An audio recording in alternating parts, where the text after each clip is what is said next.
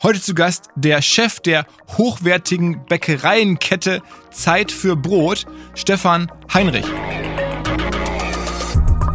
Wenn wir jetzt irgendwo Probleme haben, dann doch mal schnell gute Leute zu finden, dann ist es so, dass wir mal ein Paid-Ad machen oder so, ähm, gezielt und sagen, hey, äh, wir suchen hier in Heidelberg neue Bäcker. Das dann schon. Aber weitestgehend ähm, haben wir bisher nicht viel in das Thema Marketing investiert. Damals, unsere Gründer haben sich ein sehr gutes Konzept überlegt. Ich glaube, man kann sehr, sehr klar sagen, wirklich visionär, gerade auch für die damalige Zeit. Mittlerweile gibt es in allen Städten ähnlich gute Bäckereikonzepte. Damals war das äh, ja unheard of und haben einfach dieses Einkaufserlebnis geschaffen mit der gläsernen Backstube, wo du wirklich reinschauen kannst vor Ort, mit einem coolen Design der Läden und das hat einfach gezogen.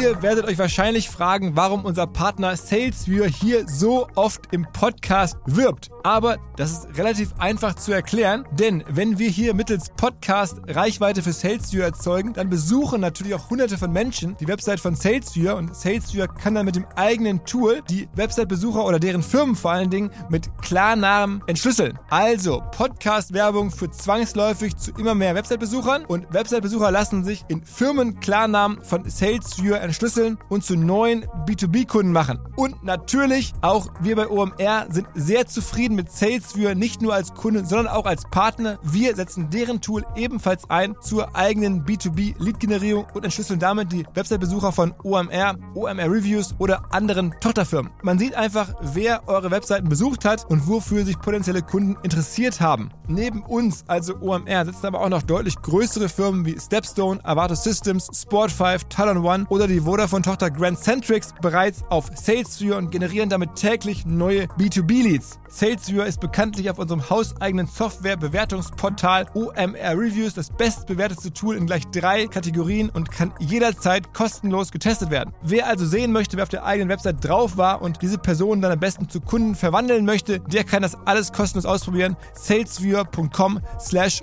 OMR. Zurück zum Podcast. Bei unseren internen Gesprächen über die nächsten Gäste und Themen des Podcasts gebe ich gerne zu, war Zeit für Brot so ein bisschen mein Wunsch, weil ich einfach in den letzten Monaten oft selber gesehen habe oder gehört habe im Umfeld, Mensch, hier ist so ein neuer Bäcker, der macht das alles viel hochwertiger, ein total tolles Brot, musst du mal ausprobieren. Und ich mich immer schon gefragt habe, ist das jetzt Leidenschaft oder ist das ein Business? Dann habe ich halt Zeit für Brot wahrgenommen, so als erste Kette in dem Bereich teurere Produkte, aber mit sehr viel Leidenschaft und wieder mit echten Bäckern ähm, eigenproduziert, also ein bisschen so zurück zur Tradition. Hat mir persönlich auch gut gefallen, so einfach die Idee, es gibt doch noch irgendwie so die guten alten Sachen, in dem Falle sogar Bäckereikettenhandwerk, wenn man das so sagen möchte. Und da war ich neugierig und sah dann, okay, die haben auch so ein Private Equity Modell. Das klang alles irgendwie spannend und größer gedacht. Und entsprechend haben wir Kontakt aufgenommen und dann habe ich mich sehr gefreut, als der Stefan vorbeigekommen ist und wir darüber sprechen konnten, was sie da machen, wie er da konkret reingerutscht ist, wie so die Economics sind. So ein bisschen hat mich das auch erinnert an die Folge mit Coffee Fellows vor einiger Zeit. Auch da ist natürlich spannend zu verstehen, wie sind so die Metriken hinter den Filialen, wie weit kann man das skalieren, worüber denken so Gründer nach bei Konzepten, die wir alle aus dem Alltag kennen. Zeit für Brot noch nicht, aber mittlerweile gibt es auch in Hamburg einige Filialen, in Berlin natürlich bislang eher so in den großen, hippen Städten, aber wahrscheinlich demnächst auch noch im weiteren. Zumindest habe ich den Stefan so verstanden. Alles weitere zu Zeit für Brote, Hintergründe dazu kommen jetzt im großen Bäckereien-Update mit Stefan Heinrich. Auf geht's! Hi Stefan. Hi. Du bist nicht der Gründer, direkt um es damit mal aufzuräumen, Nee, ne? sondern nee. das äh, Unternehmen gibt es aber noch gar nicht so lange. Wie lange gibt es jetzt Zeit für Brot? Doch, das Unternehmen gibt's seit 2009. Also tatsächlich der, der ursprüngliche Gründer hat den ersten Laden in Frankfurt aufgemacht, im Öder Weg damals. Ähm, der ist allerdings seit 2018 nicht mehr im Unternehmen. Hat dann irgendwann äh, mit einem Berliner Geschäftsführer dann irgendwann eingetreten ist, äh, verkauft an Private Equity. Und du bist jetzt sozusagen eingesetzt als Geschäftsführer, auch wahrscheinlich Genau. beteiligt mit an der Firma, wie das immer so ist. Ja, nee, nicht wirklich. Aber incentiviert. mal so. Incentiviert, ja. Langfristig incentiviert. Genau, dass, wenn es dann bei Private Equity eines Tages einen Verkauf geben sollte, darauf arbeitet ihr dann schon irgendwie hin oder einen Börsengang vielleicht so, who knows, Who knows, ja. ja. ähm, dann macht es für dich Spaß. Dann macht Spaß, genau. Und ansonsten bin ich natürlich den, durch den Appetit incentiviert. Ja, natürlich, natürlich. Also wir reden am Ende von einem Bäcker. Ja. Bevor wir jetzt genau darüber einsteigen, was der Bäcker anders macht als andere, warum ihr jetzt in Zeiten von Bäckereisterben und so eine Bäckereikette mit Wachstumskurs und Product Equity Geld irgendwie hinstellt. Ähm, ganz kurz, du bist ein Junge aus Duisburg ja. ähm, und warst lange äh, sozusagen in äh, verschiedenen Industriekonzernen bei Bayersdorf, äh, genau. beim Weber Grill auch, ne? Ja, ganz genau. Und hast dann darüber Zeit für Brot kennengelernt. Ja, ganz genau. Also ich bin, äh, habe äh, eine relativ wilde, wilde Reise eigentlich hinter mir. Ich habe nach dem Studium, ich habe Politikwissenschaften studiert und habe mich dann äh, tatsächlich entschieden, äh, in die Wirtschaft zu gehen. Habe bei Lidl angefangen. Da habe ich tatsächlich auch vieles mitgenommen, was ähm, mir heute hilft ähm, für das ganze Thema Standardisierung, Filialgeschäft nenne ich. Wobei ich erzähle gleich, warum wir das Wort Filialen nicht gerne mögen. Ähm, und äh, bin dann bei Bayersdorf gewesen ähm, in verschiedenen Funktionen, war dann ähm, bei Weber Grill und ähm, ja, jetzt bei Zeit für Brot. Und, ähm, Wie kam der erste Kontakt zustande? Ähm, ja, ich habe äh, hab, äh, bei LinkedIn eine Ausschreibung gesehen für den Chief Operating Officer bei, bei äh, Zeit für Brot und habe mir ehrlicherweise nicht viel dabei gedacht, äh, sondern habe gedacht, ach, ist ja eine coole Firma, war mir gar nicht klar, dass die jetzt schon mehrere Läden haben. Ich kannte das aus meiner Frankfurter Zeit. Ich habe damals tatsächlich im Öderweg gewohnt, so 2010 bis 13 ungefähr. Ähm, damals, äh, als ich bei Lidl gearbeitet habe und äh, habe dann äh, gesehen, ja, die Zeit für Brot scheint ein etwas größeres Unternehmen zu sein. Die gibt's offenbar auch in Berlin. Und ich war damals in der Position bei Weber Grill, ähm, wo ich unter anderem mich mit den Weber Original Stores und Weber Grill Akademien beschäftigt habe.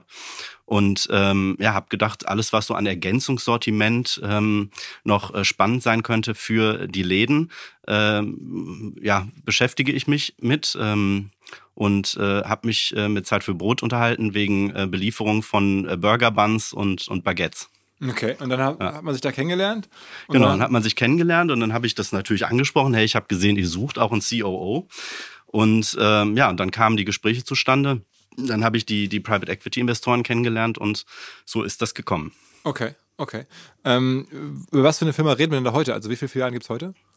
Ähm, also wir sind mittlerweile 13 Standorte. Ich habe ja gerade gesagt, wir mögen das Wort Filial nicht so gerne. Der Hintergrund ist, dass einfach jede, äh, jeder Laden äh, standalone funktioniert ähm, und nicht wirklich wie so eine Kette ist, sondern wirklich jeder, jeder Laden eine Nachbarschaftsbäckerei ist. Aber wir kommen bestimmt gleich noch so ein bisschen zum Geschäftsmodell. Genau, erstmal ähm, vielleicht, was, was verkauft ihr? Also ja. wäre es fair oder würdest du dich angesprochen fühlen, wenn ich sage, eine Bäckerei überhaupt? Oder sagst du, das ist ja. eigentlich Falsch. Nee, wir sind, wir sind sogar, aus meiner Sicht sind wir die Urform der Bäckerei. Weil was wir machen, ist wirklich backen. Wir sind kein Backshop, sondern wir sind wirklich eine Bäckerei, die vor Ort, am Standort, wo auch verkauft wird, in der Innenstadt backen. Und zwar von der Teigherstellung, also wirklich vom Rohmaterial, Mehl, Wasser, Salz und so weiter, ähm, zum finalen Brot. Okay, und was verkauft ihr? Eine Brötchen, Brot, so wie auch in, wie man genau. das so wie kennt von. Standard Bäckereisortiment. Wir haben ein relativ kleines Sortiment im Vergleich zu anderen Bäckereien. Also wir haben um die 45 verschiedene Artikel, ähm, während andere Bäckereien bis zu 100 verschiedene oder noch mehr verschiedene Artikel hat. Auch sehr viel saisonale Wechsel haben wir natürlich auch, aber nicht so krass. Wir verkaufen Brot, wir verkaufen Brötchen, ähm, wir verkaufen süße Teile, also unsere Schnecken, Kardamomknöpfe, ähm, Schokoweg und so weiter. Und ja. wie viel teurer ist es bei euch als bei der normalen Bäckerei?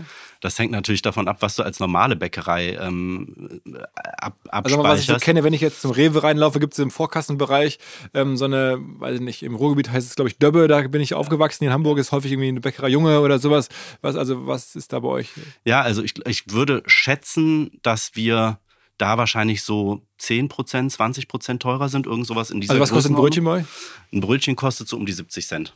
Okay. Kommt auch darauf an, was drin ist. Ne? Also wenn jetzt Walnüsse drin sind, je, je aber so ganz hochwertiger die Rohstoffe. So ein, so, so ein, genau. Ja. 70 Cent so ein normales Brötchen. Das kostet genau. jetzt aber bei einem Sieb, normalen. Zwischen 70 und 1,30 Euro. Also bis, bis 1,30 wenn jetzt Walnüsse und so weiter drin sind. Okay, und das ist aber nur 20 Prozent mehr als bei einer Bäckerei, die sozusagen das irgendwo separat äh, aufbackt oder, oder, oder herstellt und das einfach nur in die Filiale morgens reinbringt. Ja, das ist, glaube ich, der, der Punkt, womit man es vergleicht. Ne? Wenn du jetzt zum Discounter gehst, ich weiß nicht, wo da die Brötchen anfangen, wahrscheinlich bei 9 Cent, irgendwas zwischen 9 und 20 20 Cent, würde ich schätzen, ähm, ist, ist so der, die Preisspanne für ein Brötchen in, in einer ähm, Aufbackbäckerei. Ähm, aber wir vergleichen uns natürlich zu anderen Biobäckereien. Das musst du immer noch mal unterscheiden. Also gibt es am Markt etliche verschiedene ähm, Bäckereikonzepte. Ne? Und ähm, wir haben ja Biolandprodukte und mit denen würde ich uns jetzt vergleichen, tatsächlich. Was heißt, also ihr habt Biolandprodukte? Also wir sind, wir sind Bioland zertifiziert. Ähm, also du hast ja ähm, Im Biobereich hast du kontrolliert biologischer Anbau, also EU-Bio quasi. Das ist so das Standard-Bio, sage ich jetzt mal. Und dann hast du sogenannte Verbandsware wie Demeter oder Bioland oder Naturland, ähm, wo du sich, dich einem Verband anschließt und von denen nochmal zertifizieren lässt und die haben nochmal höhere Anforderungen ähm, an die Produkte.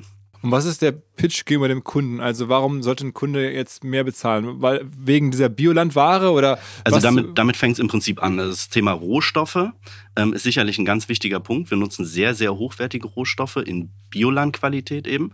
Ähm, und dann hast du ähm, als ganz wichtigen Pitch-Teil, dass vor Ort gebacken wird. Das ist eigentlich so der, der Hauptbestandteil. Weil du, wie du vorhin schon gesagt hast, es ist ganz viel Aufbackware, die dann am Standort, wo verkauft wird, maximal noch aufgebacken wird, wenn überhaupt, wenn nicht einfach nur quer geliefert. Ähm, und wir stellen eben vollständig vor Ort her, was ähm, Qualität bedeutet, ähm, was kürzere Lieferketten bedeutet, also das ganze Thema Nachhaltigkeit. Aber es ist einfach sehr, sehr gute Ware, die wir dadurch vor Ort herstellen. Was schmeckt auch leckerer dann? Also auf jeden Fall. Also ich finde ja. Ähm, unsere Kunden denken das, glaube ich, auch oder äh, äh, merken wir, dass, dass das wertgeschätzt wird. Ähm, es macht tatsächlich einen Qualitätsunterschied. Also es ist wirklich dieses vor Ort herstellen. Ähm, Wobei du natürlich auch handwerklich gut hergestellte Ware hast, die dann in Filialbetrieben hergestellt wird. Also es gibt eben von bis, es gibt von irgendwie industriell hergestellt und dann einfach nur noch aufgebacken, ne, so aller Discounter. Ähm, und es gibt ähm, gerade auch im Bio- und Biolandbereich auch Zentralbäckereien, die dann ihre Filialen, wo aber nur verkauft wird, beliefern. Und es gibt Konzepte wie unseres, gibt es allerdings nicht viel, die wirklich vor Ort herstellen. Aber, und, und aber dieses vor Ort herstellen hat also einen Einfluss auf den Geschmack, sagst du. Ähm, das ändert den Geschmack. Ja, es, was heißt ändert den Geschmack? Ähm, wenn, wenn du, du bekommst es halt frischer. Ne? Also ich sag mal, ähm, bei uns bekommst du es im Zweifelsfall warm aus dem Ofen. Ähm, und es ist äh, zwei Meter zwischen Produktionsstätte und Verkaufsstätte. Und das macht tatsächlich einen Unterschied. Weil, weil bei anderen bekommst du es auch warm aus dem Ofen, nur aus dem Aufbackofen sozusagen. Ne? Da, genau. ist dann so der Aufba aber der normale Kunde checkt ja überhaupt, was der Unterschied ist zwischen einem Aufbackofen und einem sozusagen richtigen Ofen, wo das komplett äh, von Anfang an angebacken wird? Ähm, das äh, denke ich schon und das schmeckt man durchaus, wenn man jetzt eine, eine, Verkostung macht und das gegeneinander verkostet, dann hast du bei diesen Aufpacksachen immer die Notwendigkeit, dass du nochmal andere Zusatzstoffe drin hast und so weiter. Und das fällt bei uns alles weg. Also du musst zum Beispiel, ähm, je nachdem, wie du produzierst, wenn du es ähm, in größeren Anlagen produzierst, in der zentralen Backstube, musst du zum Beispiel künstlich Gluten zufügen. Es ist nat ein natürliches Enzym, was ohnehin im Mehl ist, aber ähm, da muss es dann künstlich hinzugefügt werden. Und das müssen wir nicht machen. Ne? Also, dass die Qualität bei einem Aufbackartikel ähm, dann auch noch so ist, wie man sich das vorstellt. Bedeutet zwangsläufig dann auch, dass man was zufügen muss und so weiter. Das ist relativ schwierig und eher selten, dass du wirklich ähm, bei Aufbackartikeln ähm, Rohlinge oder Teiglinge, also tiefgekühlt oder, ähm, oder als Rohlinge, die dann vor Ort aufgebacken werden, noch diese Qualität hast. Okay, aber trotzdem, ihr richtet euch ja schon auch offensichtlich an ein wohlhabenderes Klientel, die ähm, sich sowas, also wir reden teilweise von Preis, auch wenn das jetzt nur Centbeträge sind, bei den Brötchen zumindest, mal drei, mal vier. Ne? Also zwischen 20 Cent und 80 Cent ist ja schon irgendwie mal Faktor drei zumindest mal. Ne? Ja, ich würde, also ich würde gar nicht ehrlicherweise sagen, dass wir uns ähm, an ein wohlhabenderes Publikum ähm, wenden. Ich glaube, dass wir uns an ein Publikum wenden, was wirklich ähm, Wert legt auf ähm, sehr, sehr gutes Brot ähm, und nachhaltig produziertes Brot ähm, aus, auch aus hochwertigen Rohstoffen. Ähm, also nicht, nicht per se wohlhabend. Also ähm, wo geht denn, was sind denn eure Standorte? Also wenn man jetzt, wo seid ihr in Berlin, wo seid ihr in Hamburg, wo sind eure Filialen? Also wir sind ähm, in Hamburg sind wir jetzt zum Beispiel in Ottensen und am Eppendorfer Baum. Ähm, klar, du hast überall ein bisschen unterschiedliches Klientel. Vielleicht hast du äh, Standorte von uns, wo du dann tatsächlich etwas wohlhabenderes Klientel hast. Ähm, aber ich glaube, dass es eher Genussmenschen sind und Menschen, die auf sehr, sehr hochwertige Bioqualität äh, Wert legen. Ähm, in Berlin sind wir äh, von Mitte über Prenzlauer Berg ähm, bis, bis Charlottenburg. Also da haben wir fünf verschiedene Läden. Potsdam sind wir, in Frankfurt sind wir an drei Standorten, also im Bahnhofsviertel in Sachsenhausen und in, im Nordend. Ähm, also eher wirklich Wohn Gegenden, aber eben auch Wohngegenden, wo ein bisschen Frequenz ist. Und habt ihr äh, Probleme, wenn sozusagen so ein, so ein, so ein, so ein, äh, Aufbackbäcker oder so ein, so ein Discounter direkt neben euch ist? Kommen dann die Leute und gehen nach Preis oder sagt ihr, das ist uns vollkommen egal oder wir gehen sogar bewusst dahin, wo andere Bäcker sind, um halt äh, da irgendwie zu überzeugen mit unserer Qualität und dann denen ein bisschen Kunden wegzunehmen? Nee, also ehrlicherweise gar nicht so die Strategie. Wir gehen dahin, wo wir, und das ist in unserer Expansionsstrategie, glaube ich, die größte Herausforderung, wir gehen dahin, wo wir es schaffen, einen Standort zu eröffnen, weil wir eben am Standort Vollproduktion haben. Das heißt, wir brauchen viel mehr Platz als eine normale Bäckerei. Ähm, wir brauchen Stromanliegen, wir brauchen Statik. Also es ist sehr schwierig, einen Zeit für Brotstandort zu finden, ähm, wo wir eröffnen können, weil wir eben so hohe Anforderungen haben. Also es ist wesentlich komplizierter als eine Gastronomie, ähm, weil wir natürlich auch die ganzen Thematiken haben, Abluft über Dach und so weiter, ähm, aber eben auch Statik, Strom und so weiter für die Vollproduktion. Das unterschätzt man gerne. Es ist wirklich eine Vollproduktion vor Ort. Das heißt, in der Strategie ist es jetzt nicht so, dass wir uns irgendwo hinsetzen und sagen, Mensch, da sind schon andere Bäcker oder da sind viele Käufer oder so. Natürlich gucken wir uns Frequenz an, natürlich gucken wir uns sogenannte Sinusmilieus an. Ne? Wer wohnt da so im Umfeld? Aber das sind jetzt nicht äh, nur wohlhabende Menschen. Es sind viele äh, Menschen, die auf, auf äh, Bio zum Beispiel viel Wert legen. Also gerne setzen wir uns neben den äh, Bio-Supermarkt zum Beispiel. Ne? Mir hat kürzlich der Florian Heilemann hier im Podcast erzählt, dass irgendwie er beobachtet, dass jetzt auch gerade mit der etwas äh, ja, schwierigen wirtschaftlichen Lage ähm, viele, so die vielleicht vor ein, zwei Jahren äh, in Boomzeiten Bio gekauft haben, das jetzt nicht mehr tun. Äh, trifft ihr das auch? Ähm, du hast grundsätzlich definitiv im gesamten Bio-Bereich, also das sieht man ähm, bei den ähm, Bio-Lebensmittel-Einzelhändlern, also bei den Bio-Supermärkten, hast du einen Rückgang der Frequenz. Grundsätzlich wird nicht Bio ähm, weniger gekauft.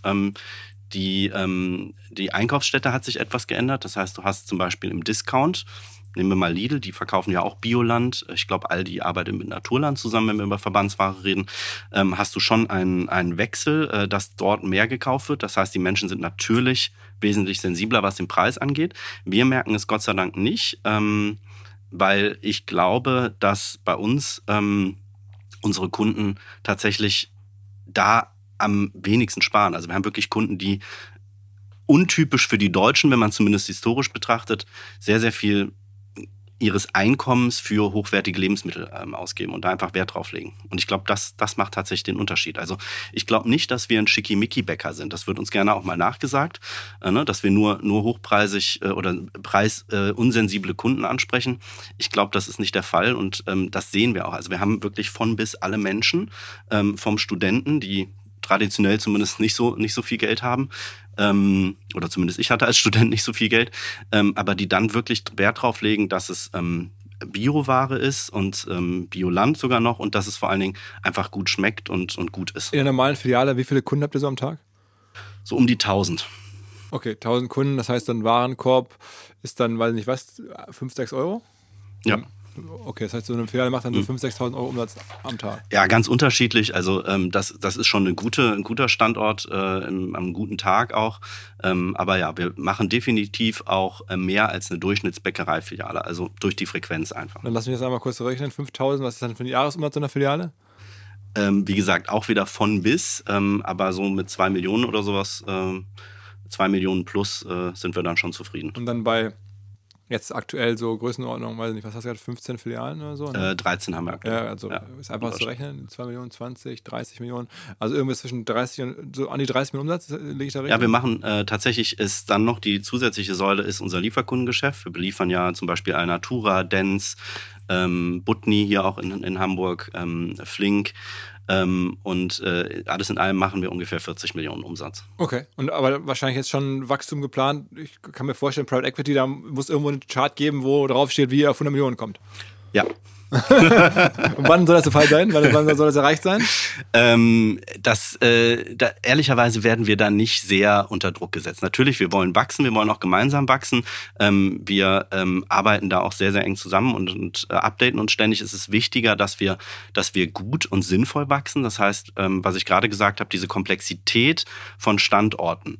Da sprechen wir sehr, sehr häufig drüber. Also der, das Ziel ist es, dass wir drei bis vier neue Standorte pro Jahr in Deutschland eröffnen. Ähm, und, äh, und das schaffen wir auch bisher ähm, und, und äh, haben dafür auch Standorte in der Pipeline ähm, für die Zukunft. Aber es ist durchaus so, dass, ähm, dass wir ähm, gesund wachsen wollen. Ne? Also das was, Spannende was ist natürlich. also hm? wenn ihr, was ist sozusagen ähm, ne, bei, bei den Großbäckereien, da verstehe ich, das wird irgendwie zentral produziert, mhm. dann gibt es eine Logistik, dann werden die Standorte genau. beliefert und ja. ähm, was übernehmt ihr? Wahrscheinlich das, das Personal finden ist gar nicht so einfach, stelle ich mir vor. Die Marke, genau. was macht der Standort noch so alles? Ja, also ähm, das, das, die größte Herausforderung ist sicherlich erstmal einen Standort zu finden mit den ganzen Hera Herausforderungen, die ich gerade genannt habe. Und dann die nächste Herausforderung ist definitiv das Fachkräftethema. Also dadurch, dass wir, und deswegen sage ich auch ungern ähm, Kette oder Filiale, dadurch, dass jeder Standort wirklich ein kleiner Mikrokosmos ist, der relativ autark funktioniert. Ähm, äh, brauchen wir überall an jedem Standort eine, also eine relativ hohe Anzahl im Vergleich zu klassischen, ich sag mal, Filialbäckereien, die mit einer Zentralproduktion arbeiten, brauchen wir relativ hohe Anzahl an Fachkräften. Das heißt, an jedem Standort arbeiten wirklich ähm, eine, eine Vielzahl von gut ausgebildeten Bäckern, Bäckermeister, Bäckergesellen ähm, Auszubildende, ähm, im Verkauf natürlich das Gleiche ähm, so dass jede, jeder Standort wirklich ein Mikrokosmos ist und wir eine sehr, sehr hohe Anforderung an, an Fachkräfte haben. Und das ja. findet man noch viele junge Menschen, die Bäcker werden wollen oder Bäckerin werden wollen? Nee, grundsätzlich nicht. Also das ist ähm, definitiv ein Riesenthema. Ähm, für uns definitiv auch eines der, ähm, der größten Themen, mit denen wir uns beschäftigen. Bei uns geht es aktuell noch, dadurch, dass wir, glaube ich, ähm, für ähm, junge Menschen Dinge bieten. Ne? Du kannst bei uns ja ähm, Tag und Nacht arbeiten, sage ich mal. Äh, also äh, entweder tags oder nachts. Ähm, viele Bäcker wollen zum Beispiel gerne nachts arbeiten. Da gibt's ähm, steuer- und sozialversicherungsfrei äh, Zuschläge. Ähm, aber äh, andere wollen vielleicht auch nur tagsüber arbeiten, ne? je nachdem, wie man so seine, sein, sein Leben ähm, lebt und so weiter. Ähm, und wir können halt alles bieten. Also wir können sagen, du, wenn jemand sagt, er möchte eine Woche tags, eine Woche nachts arbeiten, ähm, dann können wir das bieten. Wir können sagen, wenn jemand sagt, er möchte nur tagsüber arbeiten, dann bieten wir das. Wenn jemand sagt, er möchte nur nachts arbeiten, können wir das auch bieten. Also da haben wir eine relativ hohe Flexibilität. Und dann ähm, muss man natürlich berücksichtigen, dass wir mit unseren Standorten in ähm, Innenstadtlagen sind. Das heißt, es ist auch einfacher hinzukommen. Es sind ähm, vielleicht hier und da auch Prestigelagen. Jetzt anders, als wenn du eine Zentralbäckerei hast, die irgendwo in der grünen Wiese, auf der grünen Wiese oder im Industriegebiet ähm, in einer Halle produziert. Das ist einfach auch ein anderer Arbeitsplatz. Dann haben wir natürlich so Benefits, wie dass du kostenlos bei uns ähm, die Verpflegung bekommst. Also kannst so viel essen, wie du willst, sage ich mal, von dem, was wir verkaufen. Ähm, und dann übliche andere Benefits ne, von, von öffentlichen Personen. Aber das heißt eigentlich, am Ende bewerben sich Menschen bei euch. Also das heißt, es ist noch so, man macht irgendwie eine schaltet eine Anzeige oder weiß nicht, und dann kommen Leute und sagen, hey, ich habe Bock, bei euch mich ausbilden zu lassen. Oder, oder ich bin Bäcker, ich möchte gerne bei euch anfangen. Glücklicherweise ist das aktuell äh, weitestgehend so. Also wie gesagt, wir müssen schon auch rekrutieren. Da stecken wir auch sehr, sehr viel Aufmerksamkeit und ja letzten Endes auch Geld rein, dass wir gute Leute finden. Aber es ist definitiv, ähm, definitiv so, dass wir aktuell glücklicherweise, toi, toi, toi, dass es so weiterläuft, dass wir unter den Bäckern noch ähm, ja, sehr, sehr gute besser Leute. Als andere Bäckereien? Nee, das glaube ich nicht. Also ähm, wir zahlen gut. Was, was verdient man als Bäcker, wenn man, sagen wir mal, Bäcker mit ja, fünf Jahren Berufserfahrung so ungefähr? Ähm, das geht von bis, also da bist du so bei 17, 18 Euro. Für die Stunde? Mhm. Ja. Und das heißt, was für ein Jahresgehalt ergibt sich denn da meistens raus? Also ja, bei, bei 170 Stunden. Also müsste ich jetzt selber ausrechnen. Okay. Äh, okay. Du, was du dann eben auch nicht vergessen darfst, sind diese ganzen Zuschläge ne? für Samstagsarbeits, für Sonntagsarbeits. Wir haben ja ähm, an einigen Standorten wirklich 24 Stunden, sieben Tage die Woche geöffnet und dann Schichtbetrieb. Ne? Und dann deswegen kannst du das nicht so pauschal sagen. Du hast sehr, sehr viel über Zuschläge dann auch, Zuschlagslogiken, Feiertage, Sonntage und so weiter. Okay. Unser Partner Vodafone, also die Kolleginnen und Kollegen aus Düsseldorf, haben eine neue Kollaboration am Start und zwar mit Microsoft. Viele kennen und wissen das schon zu schätzen, also die Vorteile von flexibler Zusammenarbeit in Echtzeit, Cloud-Datensicherung, Updates und so weiter. Das alles steht zur Verfügung natürlich für Vodafone-Kunden oder solche, die es werden wollen. Außerdem hat es den Vorteil, wer jetzt zu Microsoft migrieren möchte. Vodafone-Geschäftskundenexperten helfen dabei, auch bei der Migration von Daten und Mails, all diesen Themen und auch im laufenden Betrieb wird man natürlich nicht alleine gelassen. Vodafone supportet jetzt auch Microsoft 365 ganzjährig für seine Kunden. Ein Argument, glaube ich, für Vodafone, auch ein Argument für Microsoft 365. Wer sagt, ich bin schon Vodafone-Kunde oder ich bin interessiert an Microsoft, informiert euch. Alle Details stehen unter vodafone.de slash Microsoft 365, also Microsoft 365 in Zahlen. zurück zum Podcast. Ähm, und ihr habt dann natürlich auch noch Leute, die bei euch einfach im, im, im Thekendienst quasi mhm. arbeiten. Das genau. sind dann aber auch von der normalen Aushilfe bis zu. Von bis. Also viele Studenten, aber auch, ähm, die arbeiten dann eher Teilzeit, aber auch Vollzeitkräfte, ähm, die dann, ja, ich sag mal, auch klassisch Bäckerei-Fachverkäufer teilweise, also wirklich von bis. Da haben wir auch keine ähm, keine konkreten Anforderungen. Es muss einfach Spaß fürs Lebensmittel da sein. Und ähm, ich sag mal, wenn man bei uns in den Laden geht, ich finde, ähm, auch für mich äh, ist das immer das Schönste, weil die Leute haben irgendwo Spaß am Verkauf, haben Spaß am Produkt vor allen Dingen. Also das schaffen wir glücklicherweise immer noch ähm, zu vermitteln, auch unseren, unseren neuen Leuten. Okay. Und was ist bei euch der größte Kostenfaktor? Ist es dann eher die Gehälter oder eher die Miete oder die Rohstoffe? Was, was kostet Geld? Also die, die drei Sachen, die du sagst, das sind ähm, sicherlich die, die größten Faktoren. Der größte Kostenfaktor ist mit Abstand die Personalkosten. Ähm, ist, ist glaube ich, immer so in so einem Unternehmen. Ähm, Rohstoffe aber direkt an zweiter Stelle und dann an dritter Stelle äh, kommen die Mieten. Und wenn so eine Filiale gut läuft, dann kann man damit aber dann so, weiß nicht, 20% Marge machen? Das wäre schon, schon schön, ja. Also, also, im Sinne von, das ist, das ist so, was man sich äh, ungefähr auch erhofft. Also 2 Millionen Umsatz liefert dann ungefähr 400.000 Euro Deckungsbeitrag. Ja, ja. Okay. Und das, wenn man das jetzt hochrechnet auf die gesamte Firma, dann hast du wahrscheinlich ein bisschen noch die Kosten für in eurer Zentrale.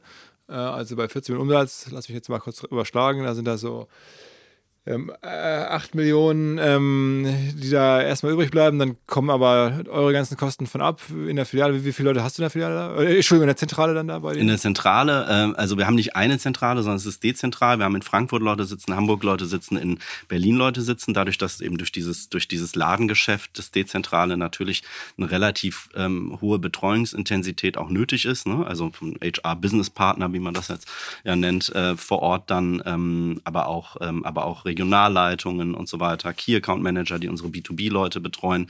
Ähm, alles in allem haben wir äh, so um die 35 Leute, ähm, die zentral verwalten. Okay, das belastet dann, nochmal, würde ich sagen, in der Million oder sowas, aber dann kann man, oder vielleicht auch anderthalb, aber dann kann man irgendwie zwei Millionen, weiß ich nicht. Drei Millionen? Ja, also äh, unser EBITDA ist schon noch ein, ein, bisschen mehr als zwei Millionen. Also, nee, nee, ich hatte jetzt äh, die, die, Belastung, die so. aus, aus, den, aus, den, aus den 35 Köpfen kommt.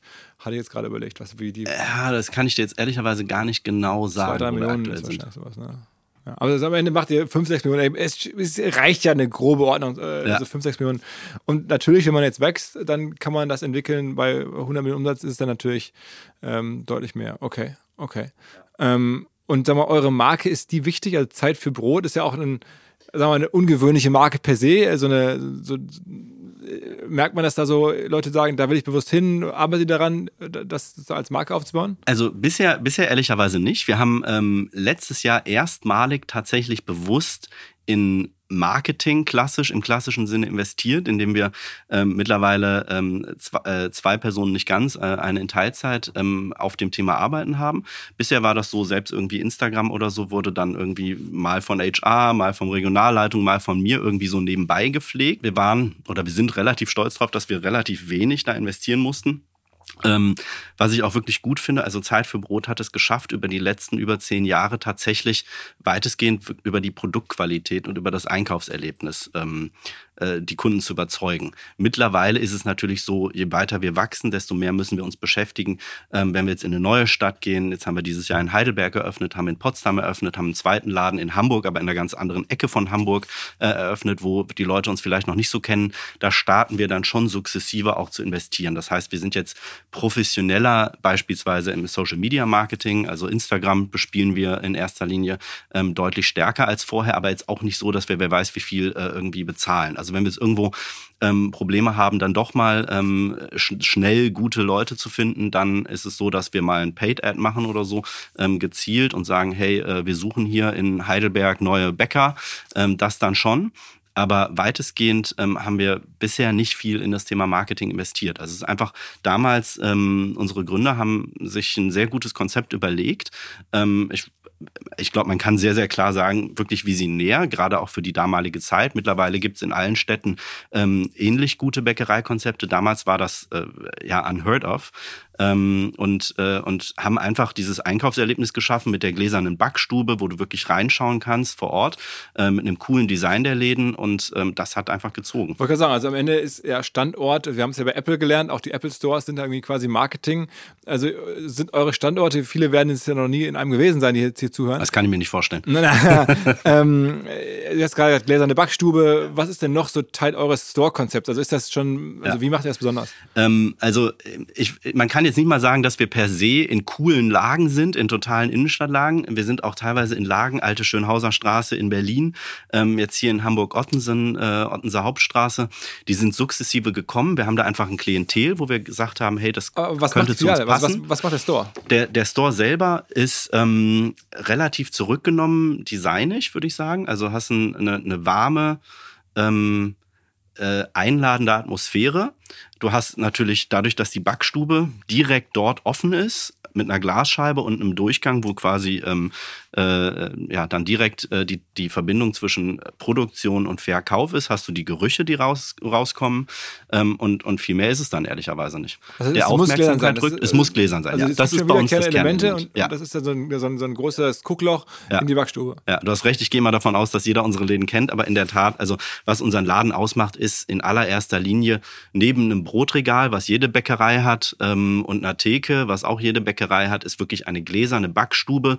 Ähm, das heißt, du kommst rein und ähm, der Blick fällt bestenfalls als allererstes Mal, und so werden die Läden auch designt, auf die Backstube und das ist wirklich eine Vollproduktion hinter Glas. Ja, hinter Glas aus Hygienegründen, logischerweise. Okay. Ne? okay. Und damit nicht so viel Mehlstaub in den Verkaufsraum äh, pustet.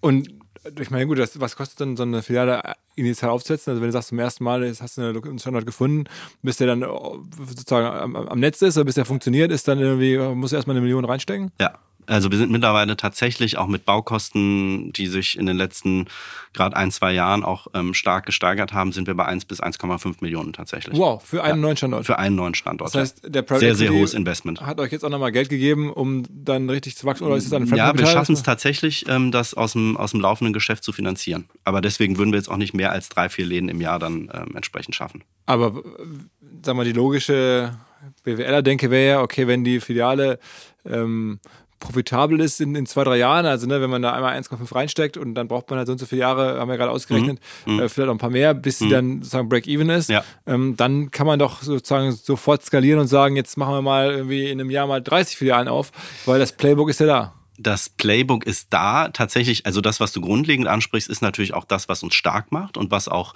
ähm, was auch ein, ein Wissen ist, ein Know-how, ein Können, was wir uns über die letzten Jahre auch insbesondere nochmal mit Spezialisten, wir haben Architektin im Team, ähm, Innenarchitektin und so weiter, ähm, was wir uns angeeignet haben, aufgebaut haben.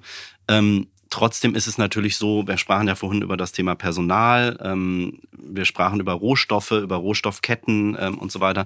Ist es jetzt nicht so, dass wir 30 Läden ähm, aufmachen könnten. Das kann sein, dass wir irgendwann mal diese Power haben werden, aber aktuell sind wir ein Mittelständler. Also mich würde das kolossal überfordern heute ähm, und das Unternehmen sowieso. Ähm, also nee, würden wir, würden wir nicht schaffen. Ich glaube, so viele Bäcker ähm, würden wir heutzutage nicht finden können. Ich glaube, dass wenn wir weiter so gut expandieren, wie wir das aktuell schaffen, ähm, wir beschäftigen uns natürlich intensiv damit, wir sprachen ja über Auszubildende, dass wir selber quasi eine Akademie aufbauen, dass wir die Leute weiterentwickeln, Führungs Führungskräfte nachziehen und so weiter, dann kann das irgendwann dahin kommen. 30 fände ich jetzt schon, fände ich schon Wahnsinn. Okay. Also, und dafür ist das Konzept zu kompliziert. Es ist, wie gesagt, eine Vollproduktion. Das und also was... Ähm ermöglicht es euch am Ende von diesem Megatrend Bäckereisterben wegzukommen. Also weil wir, man kann das überall lesen, Bäckereien ja. sterben eher. Ja. Ähm, und ihr sagt also an bestimmten Standorten ist es nicht so und die gehen dann nur an die Standorte oder in einem gewissen Qualitätsniveau ist es nicht so. Mhm. Was, was entzieht euch diesem Trend? Also ich glaube, dass, ähm, dass sich gerade so ein bisschen die Spreu vom Weizen trennt. Du hast zwei, zwei Extreme. Am einen Ende sind wir, beziehungsweise es gibt mittlerweile Gott sei Dank am Markt sogar auch noch Konzepte, die, ähm, die noch mehr Boutique sind. Also ich sage immer, das ist dann, dann hast du irgendwie eine Theke, da liegen drei Brote auf Marmor und wenn die drei Brote verkauft sind, ich übertreibe jetzt ein bisschen, ne? aber dann, ähm, dann macht der Laden zu für den Tag. ähm, und, das ist ähm, ganz edel, so wie ein Juwelier, der Bäcker als Juwelier. Ja. Ganz genau, das gibt es und ich finde es auch ganz toll, dass es das gibt. Äh, das sind Bäcker, die haben das Thema wieder neu entdeckt ähm, in dieser, in dieser Premium-Ebene und das ist wirklich dann ein fantastisches Brot, ganz tolle Qualität. Ähm, gibt es immer mehr, ploppt, ich sag mal jetzt nicht überall, aber in den größeren Städten auf und finde ich eine ganz tolle Entwicklung, weil wichtig ist es, dass die Menschen wieder lernen, dass gutes Brot ähm, einen riesigen Unterschied macht. Ähm, so und ähm, das ist das eine Ende und am anderen Ende hast du, ich sag mal, den, den Discount-Bäcker, ne, der quasi ähm, Rohlinge, Teiglinge einfach nur in Anführungsstrichen aufbackt. Ähm, TK-Ware in aller, in aller äh, Regel. Ähm, und, und genau, so. Und dazwischen hast du ganz viel. Ähm, wir sind irgendwo dazwischen. Ne? Wir sind eben ja keine Boutique, weil wir haben tatsächlich von 8 bis 18, 19, 20 Uhr. Geil, ja. Genau, wir haben von 8 bis 18, 19, 20 Uhr jeden Tag geöffnet. Ähm, wir haben ein relativ breites Sortiment im Vergleich zu diesen, ja, das Wort Boutique ist dann, äh, ist dann wirklich was, was ich auch gerne nutze. Das ist eben so dieses, dieses Extrem. Ähm, und dann hast du, ich sag mal, so klassische Filialbäcker, die sicherlich, da gibt's auch riesige Unterschiede von einem, der mehr an der Industrie dran ist, der also sehr große Mengen industriell herstellt. Wer, wer stirbt denn? Also welches Segment stirbt denn jetzt gerade? Ich glaube, dass ähm, alle, die dazwischen sind, die sich nicht fokussieren, entweder in die eine Richtung oder in die andere Richtung. Ähm, das heißt, alle, die stuck dann auch middle, irgendwo so. zu klein sind, so stuck in the middle, ganz genau, die dann vielleicht auch zu klein sind, um entweder sich, ähm, also sowohl personell, Know-how-mäßig auf die sehr edle Richtung zu konzentrieren, sehr, sehr hochwertige Sachen zu machen, dafür auch einen soliden Kundenstamm haben, ähm, entsprechend auch, ich sag mal, ähm, an den Standorten sind, wo du genug Frequenz hast und so weiter. Und auf der anderen, oder welche, die dann quasi sagen, hey, ich bin hier, ähm, bin hier auf Preis und, und Masse ähm, und krieg das auch ähm, ja, effizient und, und äh, profitabel hin die, die dazwischen sind, stuck in the middle, wie du richtig sagst, das sind die, die, ähm, glaube ich, ähm, vielerorts Schwierigkeiten haben. Würdet ihr denn auch so in diese Vorkassenbereiche äh, in Supermärkten und so gehen? Ist, also, oder geht das einfach Nein, rein? wir verkaufen an die ja. Also ähm, äh, ich hatte ja vorhin schon mal kurz gesagt, dass eine wichtige Umsatzsäule für uns auch dieses B2B-Geschäft ja, ja. ist. Ähm, das macht äh, so knapp 30 Prozent unseres Umsatzes aus tatsächlich. Ähm, also die Dance Alnaturas und und und Aber beim Rewe so weiter dieser Welt. in, der, in diesen Vorkastenbereich dazu reinzugehen, wo man das so kennt, das würdet ihr nicht machen. Also selber dort einen Standort eröffnen, das entspricht nicht unserem Konzept. Unser Konzept ist wirklich bei unseren eigenen Läden, bei unseren eigenen Standorten, das vor Ort hergestellt ja, okay, wird. Verstanden, verstanden. Ja? Und ja. sag mal, so ein Flink, äh, klappt das äh, gut? Also ich meine, du bist jetzt ein Lieferant, äh, wird das viel gekauft von den Flink? Und, und ja, das klappt grundsätzlich schon gut. Ähm, also auch da, das, also ich meine, während Corona sind die ja alle durch die Decke gegangen, ja, die Q-Commerce-Unternehmen. Ähm, da sind wir auch äh, erstmalig da reingegangen, sind stark gewachsen mit dem Bereich. Ähm, Mittlerweile ist das jetzt ein bisschen abgeschwächt grundsätzlich. Ich glaube, das wird jetzt auch kein Geheimnis sein. Da werden jetzt die, die äh, Leute von Flink äh, nicht den Hals umdrehen, wenn ich das so sage. Ähm, aber ich glaube, dass dieser Kanal schon eine Berechtigung hat und ähm, du hast wie auf jedem anderen, in jeder anderen Einkaufsstätte hast du Kunden für unterschiedliche Produkte. Auch bei Flink gibt's ja Kunden, die dann einfach nur ein SB-Brot, also irgendwie ein, ein, ein fertig geschnittenes, in Plastik eingeschweißtes Brot kaufen wollen. Ähm, aber es gibt auch Kunden, die eben auf sehr hohe Qualität ähm, aus, aus sehr guten Rohstoffen Wert Ja, ihr habt ja noch mehr Gegenwinde eigentlich, ne? Also ich meine, so Getreideexporte aus der Ukraine habe ich irgendwie gelesen, war jetzt in den letzten Jahren aufgrund des Krieges natürlich ja. problematisch. Hat euch das getroffen? Ja. Ähm, es hat uns definitiv getroffen, allerdings nur indirekt. Ähm, also es ist ja so, dass äh, man sagt ja, äh, Kornkammer Europas, die Ukraine. Ähm, allerdings ist das natürlich ähm, keine Biolandware. Also die Bioland-Zertifizierung und Bioland bedeutet, dass es grundsätzlich aus Deutschland kommt. So, das heißt, unsere Rohstoffe kommen grundsätzlich aus Deutschland. Jetzt ist es aber natürlich so, wenn eine riesige relevante Quelle für Rohstoffe wegfällt auf dem Weltmarkt oder auf dem deutschen ja, Markt ja, auch, dann steigen natürlich in allen Bereichen die Rohstoffpreise. Das heißt, auch bei uns, ähm, wir mussten dann auch Preiserhöhungen machen und so weiter, sind, äh, sind die Rohstoffpreise gestiegen. Allerdings hält es sich aufgrund dieser Bio- und Bioland-Thematik noch in Grenzen vergleichsweise. Es war vorher schon relativ hochpreisig, deswegen sind Bioprodukte auch teurer als andere Produkte. Das ist ja jetzt ähm, kein Geheimnis. Aber ähm, Aber es ist so, dass, äh, dass das indirekt getroffen hat und nicht so schlimm wie konventionelle Bäcker, also die nicht bio produzieren. Und, und Inflation generell, also dass noch Leute euch als, als Kaufklientele wegfallen, weil Inflation einfach den Leuten das Geld aus der Tasche nimmt? Ähm, also ich kann es ich kann's natürlich nicht messen. Bisher wachsen wir gut, auch auf bestehender Fläche, äh, also jetzt mal losgelöst von den Neueröffnungen. Ähm, ich glaube, dass die Menschen immer sensibler werden, was das Thema angeht. Ich würde sagen, also ich meine, Brot jetzt als Luxusgut zu bezeichnen, äh, fände ich schwierig und ich empfinde uns auch, wie gesagt, überhaupt nicht als, als äh, Luxusbäcker, ähm, weil wir einfach sehr, sehr gute hochwertige Ware produzieren. Ähm, aber das hängt dann einfach davon ab, wie viel Wert die Leute darauf legen, jetzt individuell. Ne? Das muss ja jeder für sich entscheiden, ähm, wofür er sein Geld ausgeben will. Ähm, wir merken definitiv, dass es eine Inflation gibt. Ähm, wir merken es ähm, bei den Löhnen ja auch. Also ähm, jetzt hatten wir eine Mindestlohnerhöhung letztes Jahr im Herbst. Jetzt kommt die nächste Mindestlohnerhöhung. Ähm, es war, glaube ich, noch nicht offiziell final verabschiedet, aber die nächste kommt im Januar, können wir von ausgehen. Und wir zahlen jetzt niemandem nur den Mindestlohn. Aber es ist ja so, dass, äh, und das betrifft nicht nur uns in der Produktion, sondern es betrifft auch die komplette Gastronomie, zu der wir ja auch gehören, dass äh, die gesamten Löhne entsprechend ansteigen steigen. Und das ist definitiv auch dann für uns ein Inflationstreiber, weil zum Beispiel dann so ein Inflationsausgleich oder so, den wir natürlich auch gerne zahlen würden, können wir aktuell gar nicht zahlen. Was ist bei euch mit Internationalisierung? Also sowas mal nach London, Paris, Amsterdam, ich weiß gar nicht, irgendwelche anderen. Ist ja. das für euch dann wahrscheinlich jetzt erstmal Deutschland und dann das andere nachgelagert? Nee, wir haben tatsächlich vor drei Monaten den ersten Standort international eröffnet. Ähm, äh, und jetzt, jetzt kommt der Hammer, also ähm, in, in Tel Aviv, mhm. äh, in Israel, genau. Also es ist tatsächlich gerade auch, äh, also es ist erstmal grundsätzlich kann man sagen, ähm, das war ein totaler Zufall. Äh, es ist irgendwann vor drei Jahren ungefähr, ist ein äh, sehr nettes Pärchen aus Tel Aviv, ist äh, zu uns in den Laden in Berlin gekommen äh, hat gefragt, ob wir da nicht irgendwie zusammen was machen wollen. Und wir haben tatsächlich ein Joint Venture mit denen zusammen gemacht. Uns gehört die Mehrheit. Ähm, und ähm, ja, vor drei Monaten jetzt äh, einen Laden in Tel Aviv eröffnet. Wunderschöner Laden. Äh, Tel Aviv ist eine unglaubliche Foodie-Stadt. Also viele Menschen auch, die, die Wert auf, äh, auf gute Lebensmittel legen und hochwertige Lebensmittel. Und ähm, und äh, ist auch wahnsinnig gut angelaufen, wird wahnsinnig gut angenommen ähm, ja, die, die Menschen dort, äh, ich glaube, überall auf der Welt haben wir eine Daseinsberechtigung, weil deutsches Brot Aber ist Weltkultur. Das noch mal schneller, ich meine, wenn ich das so höre, dann ja. würde es mir in den Fingern jucken zu sagen, das mache ich jetzt auch in Paris oder Amsterdam, so lange zu warten, um das dann aus dem Cashflow zu finanzieren. Ich meine, ja, ich verstehe das schon, dass man das so, aber dann müsste man doch jetzt richtig, richtig Gas geben und sagen, okay, ähm, die Amerikaner haben McDonalds und wir haben Zeit für Brot, jetzt gibt mal Gas.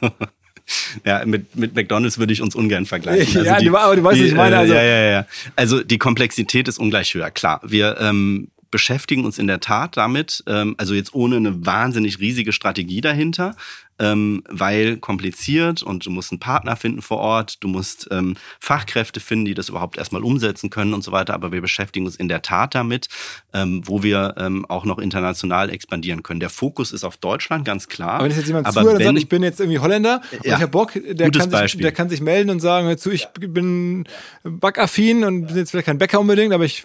Das muss ich dir gleich aus. als Werbung kennzeichnen, ne? Werbung in eigener Sache. Äh, äh, also wenn jemand ähm, sich gerne mit einem Zeit für Brot äh, äh, laden und äh, auch mit äh, investieren will, also quasi auch das Commitment zeigt, ähm, sei es in äh, Großbritannien, in Frankreich oder in Holland, auf uns zukommt, ähm, dann würden wir das sehr genau prüfen und würden da sehr gerne in Gespräche einsteigen, ganz klar. Aber es war eben in Israel eher ein Zufall und jetzt aktuell die Situation ist natürlich auch erstmal, ähm, äh, ja, ein Dämpfer ist, glaube ich, äh, äh, sehr wenig gesagt. Ne? Also es ist natürlich eine sehr herausfordernde Situation gerade jetzt auch äh, drei Monate nach der Eröffnung. Äh, wir sind ohnehin noch im, in den Herausforderungen, die man nach einer Eröffnung immer hat, ne? mit Einarbeitung und so weiter. Ähm, aber äh, ja, also klar, international weiterhin spannend und äh, ist auf unserer Agenda und auch relativ weit oben auf der strategischen Agenda. Aber wenn man jetzt nicht so schnell aus dem Cashflow äh, wachsen möchte, dann habe ich jetzt in den letzten Jahren hier viele Gäste gehabt, die sind mit Franchise-Systemen ja, nee. Wäre für euch nicht denkbar? Nee, ist für uns nicht denkbar. Ähm, wir haben das tatsächlich einmal versucht. Das war allerdings vor meiner Zeit, deswegen kann ich da nicht allzu viel zu sagen. Das war ähm, in Köln. Ähm, Gab es einen Franchise-Partner, das ist dann auseinandergegangen, das hat nicht so gut funktioniert. was man eben immer wieder, und ich kann es immer wieder nur betonen, sagen muss, ist, dass wir ein super kompliziertes, super fachkräftegetriebenes Produkt sind. Und ähm, und das wirklich sehr, sehr viel Know-how in jegliche Richtung, sei es äh, baulich, ähm, sei es äh, fachlich, bäckerisch, ähm, sei es grundsätzlicher Betrieb. Ähm, wer, wer, sind denn so die, die, es gibt ja so Backkönige in Deutschland, die in den letzten Jahrzehnten mit Bäckereien noch richtig wohlhabend geworden sind. Mir fällt ja der Herr Kamps ein mit seinen Kamps-Bäckereien. Ähm, der ist doch damit, glaube ich, wirklich schwer reich geworden, aber der hat dann auch schon nicht mehr überall gebacken, sondern das war dann auch so eine Industrie äh, äh, ehrlich, also die Produktion, die da jetzt im Detail hintersteht, kenne ich nicht, aber der produziert ja zentral in zentralen Produktionsstätten und beliefert Verkaufsfilialen. Aber ist Kamps das größte Ding in Deutschland? Das weiß ich nicht. Also, das weiß ich tatsächlich. Also das ist so ein Markt. Du gar nicht an den Rest. Nee, ehrlicherweise, also ich, wir schauen uns natürlich Mitbewerber an, aber das sind dann eher so die klassischen Biobäcker, äh, die vor Ort sind ähm, in den jeweiligen Regionen. Ähm, das sind äh, die Brotiken, wie ich sie ja vorhin genannt habe, also die sehr, sehr hochwertigen Bäcker. Ähm, diese klassischen Filialbäcker, die ne, also auch total gut sind. Ich sag mal, in Köln kommst du nicht an Merze nicht vorbei, in, in München kommst du nicht an Richard vorbei. Das sind aber andere Konzepte als wir. Das sind, ähm, das sind ähm, sicherlich auch gute Bäcker, aber äh, A, konventionell in aller Regel, also nicht bio. Ähm, und, und B, die haben irgendwo, die haben halt eine zentrale Produktion oder vielleicht eins oder zwei oder drei, weiß ich nicht, ähm, und beliefern ihre Verkaufsfilialen. Das ist ein anderes Konzept. Und da gibt's eben von bis. Ich glaube, Richard in, in München hat 13 Filialen. Das ist nicht viel. Es gibt welche mit 40 Filialen, mit 80 Filialen. Ich denke mal, Kamps wird weit über 100 haben. Ich weiß es nicht, äh, ein paar hundert vielleicht. Ähm, bin ich ehrlicherweise gar nicht so tief in der Branche drin, weil wir wirklich nochmal unser, unser eigenes Ding hier machen. Das heißt, unsere Mitbewerber sind eher die klassischen, auch eher dann kleiner operierenden Biobäcker in den jeweiligen Regionen oder eben diese, diese sehr hochwertigen Boutiquen. Aber was man auch so kennt, ich hatte ja auch vor einiger Zeit mal Royal Donuts oder so im Podcast zu Gast, die dann auch sehr viel sozusagen aus der Online-Welt generiert haben. Ähm, an, an Interesse für ihre Donut-Standorte. Ja, ja. ähm, das macht ihr so nicht. Also ihr, ihr ich habe jetzt geguckt, bei Instagram seid ihr, glaube ich, 40.000 oder sowas, Größenordnung. Echt äh, Follower. Cool. Äh, ja, aber also es das war zeigt, unser Ziel bis Ende des Jahres. Also es zeigt, ich glaube ähm, noch nicht ganz. Ja. Äh, es, es zeigt, äh, das ist jetzt nicht so, dass ihr sozusagen online, offline ähm, irgendwie Elemente nutzt oder da jetzt oder nutzt ihr Bug-Influencer oder sowas oder, oder nee, gar nicht, gar nicht, gar nicht. Ehrlicherweise nicht. Also wir lassen aktuell noch und ich sage sag niemals nie, ne, aber wir nutzen aktuell einfach unsere Produkte und unsere Mitarbeitenden, die für sich sprechen. Also wenn du dir unseren Instagram-Account anschaust, dann versuchen wir wirklich die, die Leute in Vordergrund, also die Mitarbeitenden, die das, die das ähm, herstellen, weil von denen leben wir. Ne? Also mich kannst du morgen austauschen. Ich bin, ich bin nur Manager. Aber die, die Handwerker, die vor Ort dieses tolle Produkt herstellen, das macht einfach einen riesigen Unterschied. Das kriegst du nicht mal eben schnell nachgestellt. Und da kommen auch demnächst irgendwelche Roboter oder so, die dann da so das zusammen. Bloß nicht, bloß nicht. Passiert nee, nicht. auf gar keinen Fall. Nein, also äh, dann ist, dann ist Zeit für Brot tot. Also das Konzept lebt von guten Handwerkern. Aber könnte da auch sein, dass in so einer Filiale sozusagen hinter so einem Fenster halt so Roboterarme das so total professionell machen? Ich meine, man kann ja sogar Autos komplett mittlerweile bei Elon Musk in den Gigafactories ja, bauen lassen. Ja, ja. Aber da sagst du auch, das nee, würde auch, also, äh, also da, da geht es jetzt dann schon sehr ins Detail von, von der Produktion in der Bäckerei, aber das, also, ähm, äh, also gerade an so Zentralproduktionen hast du ja Maschinen, die dann, da wird oben der Teig reingekippt und dann gibt es Portionierer und so weiter. Ähm, und äh, dann gibt es verschiedene, also vom Roboter, der alles macht, bis hin zu einer Mischung aus ähm, Abwieger, äh, Portionierer und dann vielleicht noch der letzte äh, Messerschnitt vom, vom ähm, Mitarbeitenden, vom Bäcker. Ähm, aber äh, in aller Regel sind auch unsere Teige, die wir machen, gar nicht von Maschinen verarbeitbar. Also wir haben zum Beispiel ähm, bei unserem Hausbrot haben wir so einen hohen Wasseranteil. Ähm, das ist wie so ein wie so ein wie so ein Pudding, äh, der also ich kriege das überhaupt nicht hin, das Ding zu formen. Und ich bin jetzt vier Jahre im Unternehmen. Äh, ich habe es jetzt ehrlicherweise nicht jeden Tag probiert, aber ich versuche es immer wieder mal irgendwie das Brot so schön rund zu kriegen, äh, zu wirken. Und ähm, das Ding zerfließt mir jedes Mal und das zerreißt äh, und äh, weil das äh, weil das du machst, dir keinen, du machst dir keinen Plan, was du Maschinen das können heutzutage. Ja, nee, also, nee, nee glaube ich nicht. Glaube ich nicht. Aber ab und zu, also backst du dann mit oder bist du sozusagen. Äh, ich, ich würde sagen, so weit würde ich jetzt nicht gehen, dass ich wirklich mitbacke. Aber um reinzukommen, zu verstehen, was da passiert. Absolut, ja klar. Also wir sind, äh, wir sind zwar mittlerweile 600 Mitarbeitende fast ähm, in Deutschland, ähm, eben sehr personalintensiv über die, über die Läden, eben auch mit dem Schichtbetrieb und so weiter.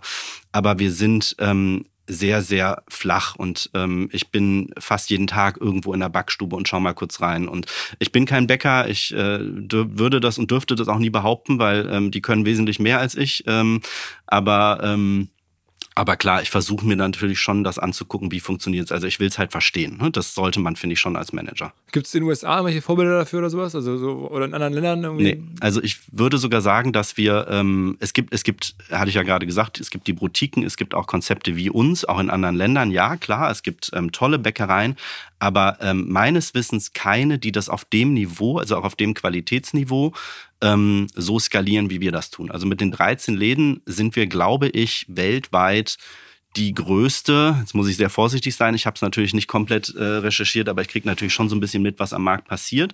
Aber in der Qualitätsstufe ähm, die größte Bäckereikette, sage ich jetzt mal in, in Anführungsstrichen, ähm, auf der Welt, würde ich denken. Kommen euch denn wenigstens gerade so die Preise für, für Ladenlokalmiete entgegen? Also ist das da spürbar, dass auch da jetzt irgendwie andere potenzielle Mieter Probleme kriegen oder nicht mehr so da sind, dass dann die Eigentümer sagen, okay, wir gehen mit den Mietpreisen ein bisschen runter? Also ehrlicherweise in den Lagen, wo wir hinwollen, ist der Wettbewerb ähm, weiterhin da. Und wir wollen natürlich schon in zentrale Innenstadtlagen. Wir brauchen große Flächen ne, wegen der Vollproduktion, wegen der Lagerkapazitäten, wir benötigen und so weiter. Ähm, nee, also leider, leider Gottes ist da noch nicht viel Bewegung am Markt. Oder Gott sei Dank. Ne? Also ich bin ja großer Verfechter der Innenstädte und des Einzelhandels, des stationären Einzelhandels. Ähm, aber äh, klar, wir, wir, wir, ähm, wir treten natürlich auch in Wettbewerb mit den großen Bekleidungsketten, ne? ähm, dann für diese Lagen teilweise. Äh, und ja, die haben dann das Geld auch, um die Mieten zu zahlen. Also, dass wir das als Bäckerei hinkriegen, das ist natürlich ähm, aufgrund unserer Skalierung dann mittlerweile drin.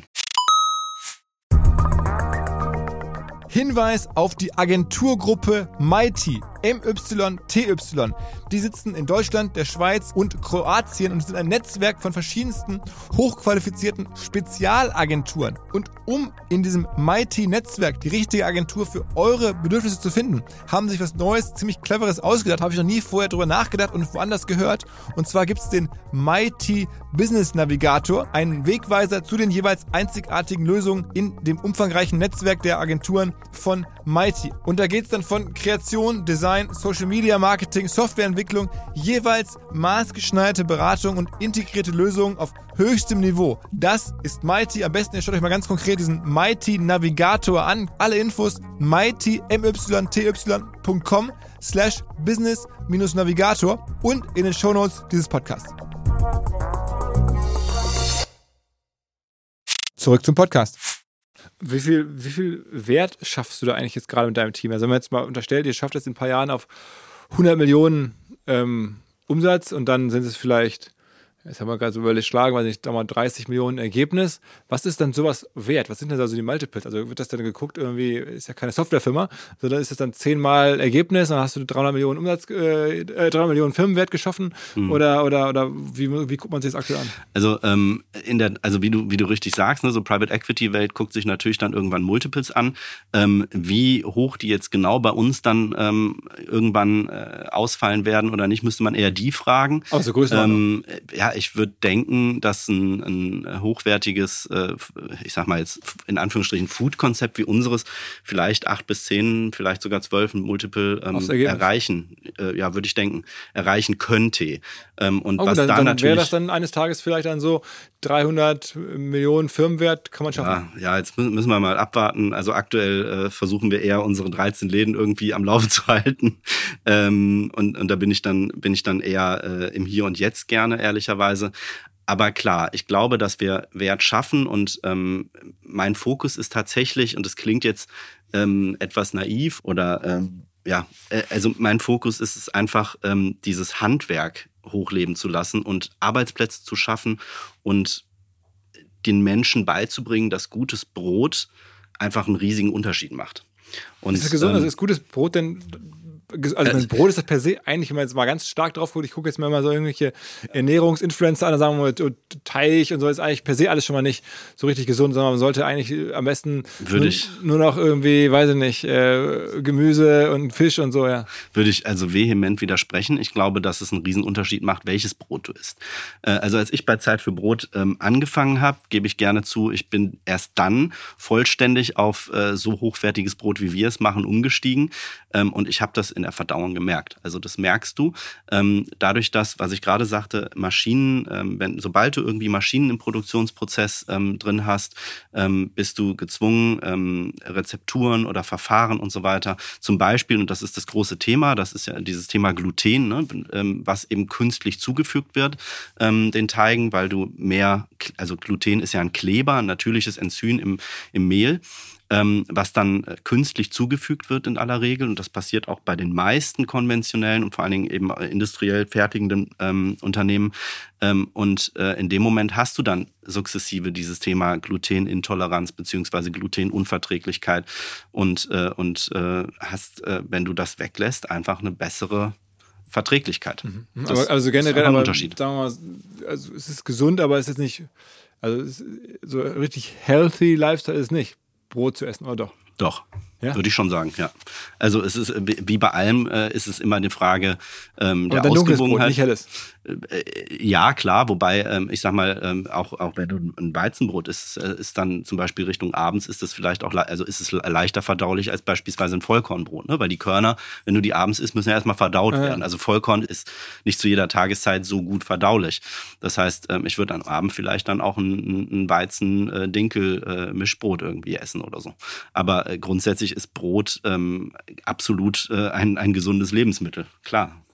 Okay, okay, okay. Also, ähm, irgendwann ist dann auch philosophisch und da gibt es ganz viele Meinungen von das könnte sein. Fitness-Influencern und weiß nicht, Gesundheitsinfluencern und sonst was. Ähm, oder Experten vielleicht auch hoffentlich. Ähm, also jedenfalls, äh, ich habe jetzt verstanden, was er da macht und so das äh, kann es jetzt besser einordnen. Und wenn ich das nächste Mal bei einer Filiale vorbeilaufe, äh, werde ich an dich denken. Äh, ja, ich wünsche euch auf jeden Fall äh, viel Erfolg und äh, mir wird es ja gefallen, wenn so ein deutsches Konzept so wirklich auch international funktionieren würde. Ich finde das mega. Also so, gerade Brot Absolut. ist ja auch ein Produkt, ja. wo so Deutschland eine Kompetenz für hat und ja. Äh, deswegen, also wenn da, da, eigentlich ist da vielleicht noch mehr drin, als du jetzt gerade so durchscheinen lässt. Oder? Ja, ich meine, also Israel hat ja gezeigt, ja. Ähm, der Laden geht durch die Decke, das läuft extrem gut. Wie gesagt, jetzt gerade äh, kann man vielleicht ein bisschen außen vor lassen, muss man außen vor lassen, ähm, aber grundsätzlich wird es sehr angenommen. Ähm, klar, ich glaube, dass wir überall funktionieren können. Israel ist der Beweis.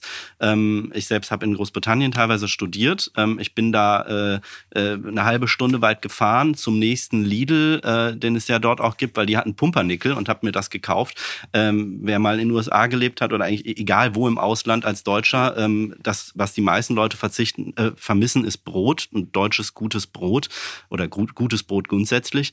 Und deswegen glaube ich, dass wir überall funktionieren können. Also du hast natürlich recht. Ähm, ich glaube, wir können international überall funktionieren und beschäftigen uns damit ja, wie gesagt, auch. Ähm, aber der Fokus ähm, liegt ähm, auf einem gesunden Wachstum mit einem guten Produkt, was wir auch halten müssen. Also, wir müssen also wie so oft hier im Podcast, ja. ihr seid open for business, haben wir ja schon gesagt. Ja. Wer jetzt hier im Ausland unterwegs ist, wir versuchen ja auch hier mal sozusagen Netzwerke herzustellen, nicht ja, nur reiner Hörgenuss, sondern auch ein bisschen was als äh, Feedback oder als Inspiration für, für die Zuhörenden. Ähm, wer jetzt sagt, okay, ich habe Bock, sowas irgendwo äh, in Holland oder in Polen oder in, weiß ich nicht, äh, Italien zu machen, ähm, Okay, äh, Stefan Heinrich äh, steht bereit. Ähm, ich glaube, ich hatte dich, hatte ich dich bei LinkedIn angesprochen, ich weiß gar nicht, wie es gelaufen ist. Ähm, also jedenfalls, äh, du bist verfügbar, wir können auch gerne Kontakt herstellen. Ich würde das dann gerne tun, wenn es gewünscht ist. Ähm, vielen Dank, dass du hier warst und alles Gute. Vielen Dank für die Einladung. Ja. Danke. Ciao, ciao. Tschüss. Kleiner Hinweis für die neuen Ziele und zwar Pipedrive kennen wir bei OMR auch sehr gut. Das CRM-System insbesondere für die Förderung des Wachstums kleinerer Firmen. Pipedrive ermöglicht es ganz einfach den Überblick zu behalten über Vertriebsaktivitäten, Gespräche, Abschlüsse. Man verpasst keine Nachfassaktion. Pipedrive ist vor allen Dingen einfach zu bedienen, vollständig anpassbar auf die jeweilige Firma, auf die jeweiligen Teams und erstellt sehr hübsche visuelle Berichte. Darüber hinaus gibt es zahlreiche smarte Automatisierungen. Also geht zu pipedrive.com www.ecom, um dort eine kostenlose 14-tägige Testversion zu starten.